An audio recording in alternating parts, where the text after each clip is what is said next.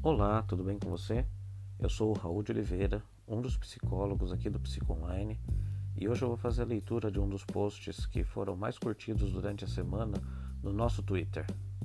Se você quiser acompanhar a leitura, acesse aí o endereço https psico.online blog barra intimidade e exposição em excesso tudo separado por hífen. Então vai ficar psico.online barra blog barra intimidade hífen e hífen exposição hífen em hífen excesso, ok?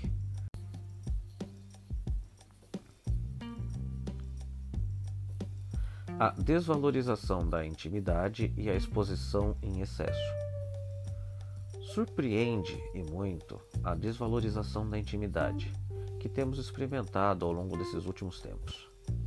Desde as revistas dos anos 70 até as contas pessoais no Instagram, a exposição pública da vida privada tem se tornado algo extremamente comum em nossa sociedade. No princípio, isso se limitava a celebridades, mais ou menos conhecidas ou com mais ou menos méritos. Verdade seja dita, a democratização da exposição da vida privada é uma realidade e bem presente. Podemos ver como acorda o nosso vizinho, inclusive aquele que nem cumprimentamos, como também tomar café da manhã com o nosso cabeleireiro, como vai à praia a amiga da nossa irmã ou como se diverte o nosso filho em uma festa que a gente nem sabia que ele ia. Bom, nossa vida virtual ou o que a gente expõe ao público é cada dia mais presente e mais frequente. Chega a se confundir com a vida real, inclusive na nossa própria experiência. As pessoas que têm consciência disso a chamam de gestão de identidade digital e nos falam sobre o impacto que pode ter em nossa vida pessoal e privada. Mostrar em uma rede social nossas festas e até altas horas da madrugada, por exemplo.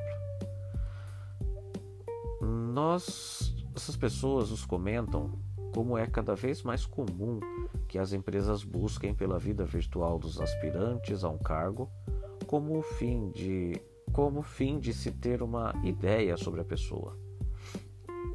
Se tem uma carreira brilhante, se a vida é um sucesso, pós-graduações, estudos de línguas, russo, chinês e assim por diante, se essa pessoa no final pode ser uma pessoa fenomenal para o cargo intimidade e exposição em excesso.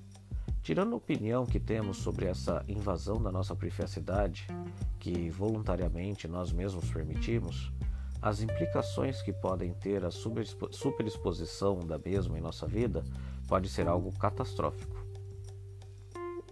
Há quem me pergunte o que se deve ou não publicar nas redes sociais. Faz tempo que dou a mesma resposta. Aquilo que não te importaria se estivesse em um outdoor publicitário na mais movimentada das avenidas do mundo. Porque essa é a realidade. Uma vez que tenhamos compartilhado os quatro ventos, aí estará. Não consegue se recuperar. E deixará de ser algo íntimo para se tornar domínio público.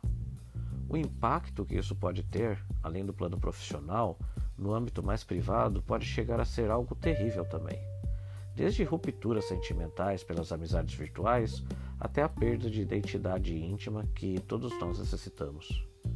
Porque não nos enganemos, somos seres sociais e o contato humano é algo essencial para nosso desenvolvimento e bem-estar mental.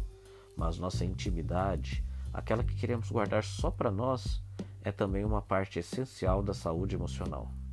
Ao nos expor continuamente, podemos estar provocando uma desassociação entre o que construímos para que os outros vejam e o que somos de verdade.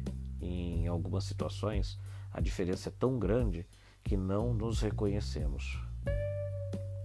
Quem sabe se não estamos indo um pouco longe demais em nossa missão de ensinar a fazer aquele prato para quem quer vê-lo, para quem quer vê-lo. É como viver só uma vida de aparências e pouco a pouco nos tornamos em alguém, nós nos tornamos alguém sem conteúdo interior. E isso pode se tornar insuportável. Bom, dei umas gaguejadas aí no texto, mas eu acredito que ficou claro, espero que vocês tenham gostado. Por favor, deixe seus comentários. Segue a gente nas redes sociais. Acesse aí de novo o endereço se você quiser ler por conta o texto. https dois pontos psico.online barra blog intimidade e exposição em excesso, tudo separado por hífen. Espero que você tenha gostado e até a semana que vem. Tchau, tchau.